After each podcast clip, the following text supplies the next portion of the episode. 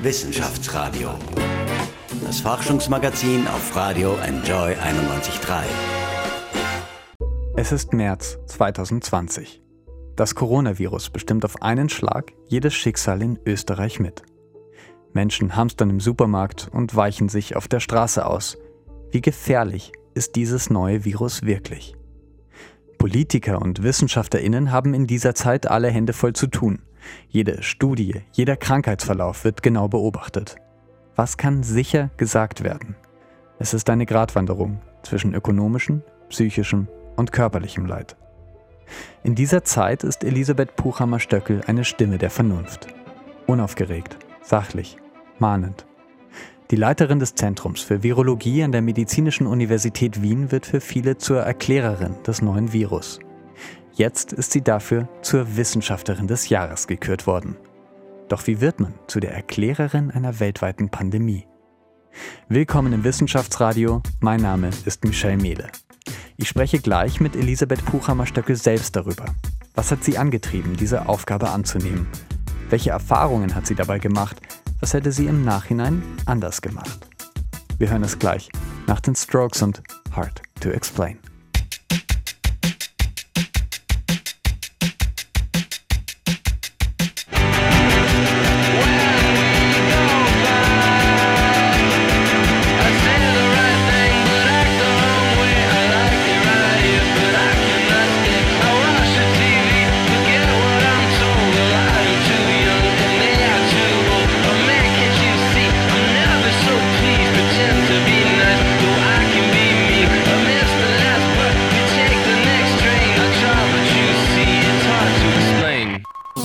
Wissenschaftsradio. Das Forschungsmagazin der FH Wien der WKW. Willkommen im Wissenschaftsradio und hallo, Virologin Elisabeth Buchhammer-Stöckel. Ja, grüß Gott. Man sagt, Sie sind Österreichs Erklärerin der Coronavirus-Pandemie. Wie finden Sie denn das? Ja, das ist natürlich massiv übertrieben. Sehr viele Leute haben versucht, im letzten Jahr mitzuhelfen, zu erklären, worum es in dieser Pandemie geht. Es ist ja nicht so selbstverständlich, dass man sich auskennt mit Viren und mit Virusinfektionen. Und da wir natürlich hohe Expertise haben, also vor allem in diesem Gebiet, waren wir natürlich vor Ort und haben natürlich gerne erklärt und sehr viele Interviews auch gegeben und auch persönlich sehr viel versucht, an Wissen mitzugeben. Ja. Trotzdem Österreichs Heldin 2020 Wissenschaftlerin des Jahres. Das sind zwei Preise, die Sie für Ihre Erklärerinnenrolle schon bekommen haben. Können Sie sich vorstellen, warum gerade Sie? Ja, es, ähm, eigentlich nicht wirklich. Ähm, vielleicht, weil es sehr früh ähm, dabei war und weil Virologie, also gerade am Anfang der Situation war es ja wichtig, über Viren zu erklären. Also was macht ein Virus, wie geht eine respiratorische Infektion, wie dockt ein Virus an Zellen an, wie macht man Diagnostik und wie funktioniert auch dann die Immunabwehr äh, gegen Viren. Das sind ja Dinge, mit denen hat also ein normaler Mensch in seinem Leben eigentlich nie besonders viel zu tun. Dass das eben gerade am Anfang war und ich am Anfang sehr stark in den Medien präsent war, ähm, hat vielleicht dazu beigetragen. Äh, die Pandemie, das hat sich ja alles sehr stark geändert. Jetzt, wo es eher um Zahlen geht und so weiter, sind ja viel mehr die Modellierer und Mathematiker dran und aber am Anfang, vielleicht ist es deswegen. Ja. Aber ich habe auch sehr viele Kolleginnen hier im Institut, die sehr viel da gemacht haben, auch die Frau Dr. Redelberger zum Beispiel oder die Frau Professor Aberle, also die haben ja auch sehr viel dazu beigetragen. Ja, und einige auch äh, aus anderen Instituten bzw. Universitäten haben auch viel geholfen. Also vielen genau. Dank dafür. Trotzdem, wie war das vielleicht? Sie haben schon vom Anfang gesprochen, da sind Sie gleich auf den Plan getreten, haben gleich geholfen, das einzuordnen, zu erklären. Aber Sie selbst wussten ja auch noch nicht alles über das Coronavirus. Wie sind Sie damit umgegangen, die Gesellschaft zu informieren und doch nicht vielleicht alles zu wissen? Ja, ähm, es war am Anfang so, dass wir natürlich schon über Coronaviren im Prinzip einiges gewusst haben. Wir haben hier Diagnostik der anderen Coronaviren immer schon gehabt, also der Coronaviren, die harmlos sind, die wir im Winter bei uns zirkulieren haben. Aber wir haben auch Diagnostik für MERS und SARS-1 äh. Also wir haben uns schon im Prinzip damit befasst. Aber es ist eine Gruppe von Viren unter vielen. Wir haben ja eine ganz breite Diagnostik hier und kennen uns ja mit sehr vielen Viren gut aus und besser aus vielleicht noch als mit Coronaviren. Aber am Anfang war es eben immer diese Information, diese wenige Information, die man bekommen hat, aber sehr rasch bekommen hat. Das wurde ja international sehr schnell kommuniziert. Wir sind ja auch extrem gut vernetzt international, unser Institut. Jetzt nicht nur mit dem Christian Drosten, sondern äh, weltweit eigentlich sehr eng vernetzt. Und was halt hier an Informationen kam, haben wir sehr schnell bekommen und auch versucht dann einzuordnen und weiterzugeben. Ja. Ihr letztes Interview vor Corona, das war 2018 mit News, zumindest soweit ich das gefunden habe. Äh, da ging es um das HIV-Virus, mit dem Sie sich ja auch viel beschäftigt haben vor Corona. Wie hat sich das geändert, diese hohe Aufmerksamkeit in diesem Jahr, wenn man auf einmal eine Erklärerin ist für ein Thema, was die ganze Gesellschaft sehr interessiert? Ähm, ja, es hat sich einfach äh, zeitlich niedergeschlagen, glaube ich, diese ganzen Interviews und so weiter, weil die anderen Virusinfektionen, also die Forschung und, und das Thema geht nach wie vor weiter. Also es gibt nach wie vor HIV. Wir, also unser Spezialgebiet hier ist eigentlich vor allem auch eben diese persistierenden Viren, die im Organismus sind, nicht akut kommen und dann wieder eliminiert werden vom Körper, sondern die, mit denen wir eigentlich leben, sobald wir damit infiziert wurden und mit denen auch zum Beispiel immunsupprimierte Personen leben und die äh, alle möglichen Mechanismen in unserem äh, Körper auslösen, die zu chronischen Entzündungen führen oder vielleicht auch zum Altern beitragen und so. Also da gibt es ja mhm. unglaublich interessante Themen und die sind nach wie vor da. Wir haben ja laufende Forschungsprojekte, aber wir haben die ein bisschen natürlich zurückstellen müssen, weil es sich einfach nicht mehr ausgegangen ist, alles gleichzeitig zu machen. Aber wie gesagt, es sind nach wie vor da und nach wie vor hochspannende Projekte auch die. Ja. Ja. Kommen wir auch gleich im zweiten Einstieg sozusagen heute noch ähm, dazu, würde ich aber jetzt noch einmal ganz kurz fragen, gibt es auch Dinge, die Sie im Umgang mit der Öffentlichkeit heute anders machen würden? Ja, ich habe nie wirklich viel nachgedacht, ähm, sondern es war einfach, ähm, die Frage war eigentlich immer, äh, sehr sachbezogen auf das Virus, auf die virologischen Seiten. Und das habe ich eigentlich versucht zu erfüllen. Also ich habe nie wie äh, Einzelne, also die Mehrzahl der Virologen macht das ja ganz ähnlich wie ich. Einzelne Virologen gehen eher hinaus, sagen, man müsste dieses tun und die Politik sollte solches tun. Das habe ich nie gemacht. Und ich glaube, das war äh, auch gut so. Und die meisten Virologen machen es ähnlich. Also wir versuchen uns wirklich auf das zu begrenzen, was wir können. Und äh, wir verstehen sehr viel von Viren, viel weniger von gesellschaftlichen Prozessen. Also ich glaube, es war ganz okay, eigentlich. ja, ähm, glaube ich auch. Ähm, jetzt sind wir schon einen weiten Weg gegangen. Seit Ende Dezember werden in Österreich Menschen gegen das Coronavirus, also gegen SARS-CoV-2 geimpft. Was schätzen Sie? Werden wir Corona 2021 endlich kontrollieren können? Also ich hoffe schon. Also die, ähm, die Zeichen stehen sehr gut. Ähm, wir haben jetzt die ersten Impfungen schon begonnen. Es kommt eine große Impfstrategie, beginnt dann im Jänner. Es gibt eine klare Priorisierung und schon die Ideen, wo impft man wen. Es gibt auch sehr viele Impfungen verfügbar, also Impfdosen verfügbar. Und ich glaube, dass also das Jahr 2021 das wird, wo man wiederum in die Richtung Normalität dann gehen wird können. Aber es ist natürlich noch ein langer Weg dorthin. Auch, auch der Weg ist ja immer schwierig. Es ist ja nicht nur dann das Endziel, das dann gut ist, sondern wie kommt man dorthin, wie meistert man die Schritte bis dorthin. Ich glaube, da ist die Politik noch sehr gefordert. Ja. Und auch äh, wir haben noch einige Fragen. Was passiert bei einer Impfung in meinem Körper? Nach welchen Methoden werden wir in Österreich gegen das Coronavirus geimpft? Ab wann ist man geschützt? All das hören wir gleich im Wissenschaftsradio. Wissenschaftsradio. Forschung einfach erklärt. Präsentiert von der Fachhochschule Wien der WKW auf Radio Enjoy 91.3. Willkommen zurück im Wissenschaftsradio. Seit 27. Dezember werden Menschen in Österreich gegen das Coronavirus geimpft. Doch wie funktioniert der Impfstoff gegen das Coronavirus überhaupt? Elisabeth Puchhammer-Stöckel ist Virologin und Wissenschaftlerin des Jahres 2020. Sie erklärt uns heute, wie der Impfstoff funktioniert. Hallo, Frau Puchhammer-Stöckel. Ja, grüß Gott, hallo. Die ersten Menschen in Österreich sind schon geimpft worden. Der erste Impfstoff ist eine mRNA-Impfung. Frau Buchhammer-Stöckel, ganz kurz, was macht dieser Impfstoff in meinem Körper? Ja, der Impfstoff ähm, wird appliziert, kommt also in, in Ihren Körper, ähm, wird dort in Zellen eingebracht, kommt also in Zellen im Muskelgewebe, es wird ja in den Muskel injiziert und wird dort von den Zellen werden dann einzelne Virusproteine, also äh, Eiweißstoffe, äh, präsentiert an der Oberfläche und äh, sichtbar gemacht für das Immunsystem. Und das Immunsystem ähm, fährt hoch gegen diese äh, Eiweißstoffe, gegen diese Virus-Eiweißstoffe ähm, und äh, macht eine Immunantwort dagegen. Und es sind aber nur Teile des Virus. Also es ist immer nur eben diese Eiweißstoffe, gegen die das Immunsystem besonders wirksam hochfährt, werden hier ähm, produziert und die RNA, die entsprechende, wird da gegeben, die das also dann vermittelt. Und das Immunsystem fährt dann hoch, äh, macht auf diesem kleinen Areal, in diesem äh, Muskelgewebe basierend eine Immunantwort, die dann aber weiter schützt gegen Infektionen mit dem Wildvirus, mit dem gesamten Virus und die also abblockt dann die Virusinfektion, wenn dann tatsächlich ein, ein lebendes Coronavirus auf ihre Schleimhäute trifft. Mhm. Kann diese Impfung Nebenwirkungen haben?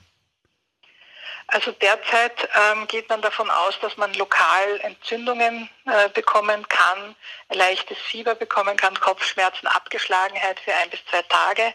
Das bedeutet aber nur, ist ein Zeichen dafür, dass die Immunantwort hochfährt, also dass sie eine Immunantwort auslösen mit all dem, was dazugehört vielleicht bei der zweiten Dosis etwas stärker als bei der ersten, weil bei der zweiten Dosis gibt es ja schon eine Immunsystemantwort, die dann noch einmal verstärkt wird.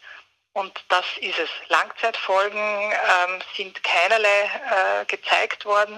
Ähm, andere Nebenwirkungen sind mir derzeit nicht bekannt. Es ist, wie gesagt, ein, ein akutes Geschehen des Immunsystems, das sich dann ähm, äußert, wie vielleicht auch bei manchen anderen Impfungen, in kurz darauf eine gewisse eben Entzündungssituation im Körper, die man aber ja haben will. Okay. Jetzt bin ich vielleicht im Laufe des äh, Jahres 2021 geimpft. Ab wann bin ich dann auch geschützt gegen das Coronavirus? Also man geht davon aus, dass man zwei Dosen braucht. Dass, also sie mit dem Impfstoff, der derzeit ist, BioNTech, ähm, impft man am Tag null und dann impft man drei Wochen später eine zweite Dosis. Und nach dieser zweiten Dosis sollte man dann eigentlich geschützt sein. Ähm, ich glaube, bei Moderna ist es vier Wochen der Abstand zwischen diesen zwei Impfungen. Und nach der zweiten Impfung sollte also ein Impfschutz da sein, der genügt, um mit der Wildvirusinfektion so weit klarzukommen, dass man auf jeden Fall keine schweren Infektionen oder Infektionsverläufe hat. Ja. Was ich wirklich erst herausstellen muss, wo ist dann die Blockade? Kann ich vielleicht so wenig äh, nur infiziert werden durch das Wildvirus, dann dass ich gar keine Virusvermehrung habe, die relevant ist? Oder habe ich dann doch ein gewisses Maß an Virusvermehrung, kann Virus noch ausscheiden und weitergeben? Also, das sind also die Fragen, die noch offen sind. Genau, also kann ich noch ansteckend sein, obwohl ich geimpft bin oder äh, nicht? Äh, genau, ja. Also ich bin selber zwar geschützt gegen schwere Infektionen, aber es könnte sein, dass die Menschen, die also geimpft sind, trotzdem noch in einem gewissen Maße ansteckend sind. Ja. Bei der Entwicklung des Virus hat sich einiges getan. Beim Coronavirus selbst könnte man sagen auch, es gibt eine neue Virusvariante. Im vergangenen Dezember sind deswegen alle Flüge und auch der Handel nach Großbritannien eingeschränkt worden. Beunruhigt Sie diese neue Variante? Ja, also man muss jede neue Variante, vor allem Varianten, die sich ähm, sehr stark lokal verbreiten, genau anschauen. Das wird ja gemacht. Auch wir in Österreich schauen äh, die Gensequenzen der Virusvarianten regelmäßig an. Das macht äh, jedes Land eigentlich, dass es also schaut, welche äh, Genvarianten sind da. Ähm, es ist nicht ungewöhnlich, dass sich ähm, Viren äh, verändern, also eine Mutationsrate haben. Also Coronaviren sind RNA-Viren, die haben eine gewisse Veränderungstendenz, das wissen wir. Solche Mutationen können dazu führen, dass das Virus nicht gut sich vermehren kann und diese Mutationen verschwinden dann irgendwo wieder. Die merken wir gar nicht oder Mutationen können zu einem Vorteil führen, zum Beispiel eben der besseren Infizierbarkeit von Menschen, also dass es schneller geht, leichter geht die Infektion. Die Bemessung der Gefährlichkeit solcher Varianten ist immer total schwierig. Ich glaube, es arbeiten jetzt gerade sehr viele dran, um wirklich zu verstehen, was bedeutet diese Mutation. Was, glaube ich, es derzeit so scheint, dass es auf jeden Fall nicht schwerere Infektionen macht, was eine gute, also eine gute Information ist. Ähm, dass auch die Impfung, die wir derzeit haben, dagegen schützt, dass es aber möglicherweise schneller und leichter übertragbar ist. Hm. Aber es gibt jetzt nicht nur die britische Mutation oder Mutante, es gibt auch in, in, Portugal eine andere Mutante und so weiter. Also das Virus hat die Tendenz, sich ein bisschen zu verändern, aber relativ langsam im Vergleich zum Beispiel zu Influenza-Viren oder anderen. Wie geht das eigentlich, dass eine Virusmutation viel ansteckender ist als eine andere? Das hängt äh, von, von der Struktur, von der Oberflächenstruktur oder von der Gesamtvirusstruktur ab. Ähm, das Virus hat natürlich, jedes Virus hat eigentlich die Tendenz, sich möglichst gut an seinen Wirt anzupassen und möglichst effizient zu arbeiten. Und es gibt eben Mutationen, die dazu führen, dass es leichter übertragbar ist, weil sich die Proteinstruktur entsprechend ändert. Und diese Viren haben dann natürlich einen Selektionsvorteil gegenüber anderer Virusmutanten und können sich besser durchsetzen, weil sie halt mehr Menschen in kürzerer Zeit anstecken. Wenn aber diese Sicherheitsmaßnahmen wie Maske, Abstand und all diese Sachen eingehalten werden, hat auch diese Mutante eigentlich keine Chance. Mhm.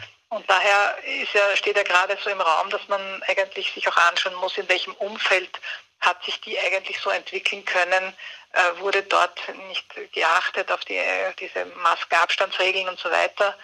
Ähm, oder waren es einige Superspreader-Events oder ist es wirklich so, dass das Virus selber so deutlich ansteckender ist? Ja. Zu Ihnen. Sie leiten seit zwei Jahren das Institut für Virologie an der Medizinischen Universität. Bisher haben Sie sich vor allem mit dem HIV und Herpesviren gewidmet. Sie haben Menschen untersucht, die eben ein schwächeres, ein supprimiertes Immunsystem haben. Ordnet sich jetzt hier auch alles dem Coronavirus unter? Äh, nein, es ist ein bisschen zurückgestellt worden. Manches haben wir weniger äh, natürlich machen können, aber wir versuchen trotzdem auch unsere ständig laufenden Forschungsprojekte, die ja auch total wichtig sind, weiter äh, zu betreiben.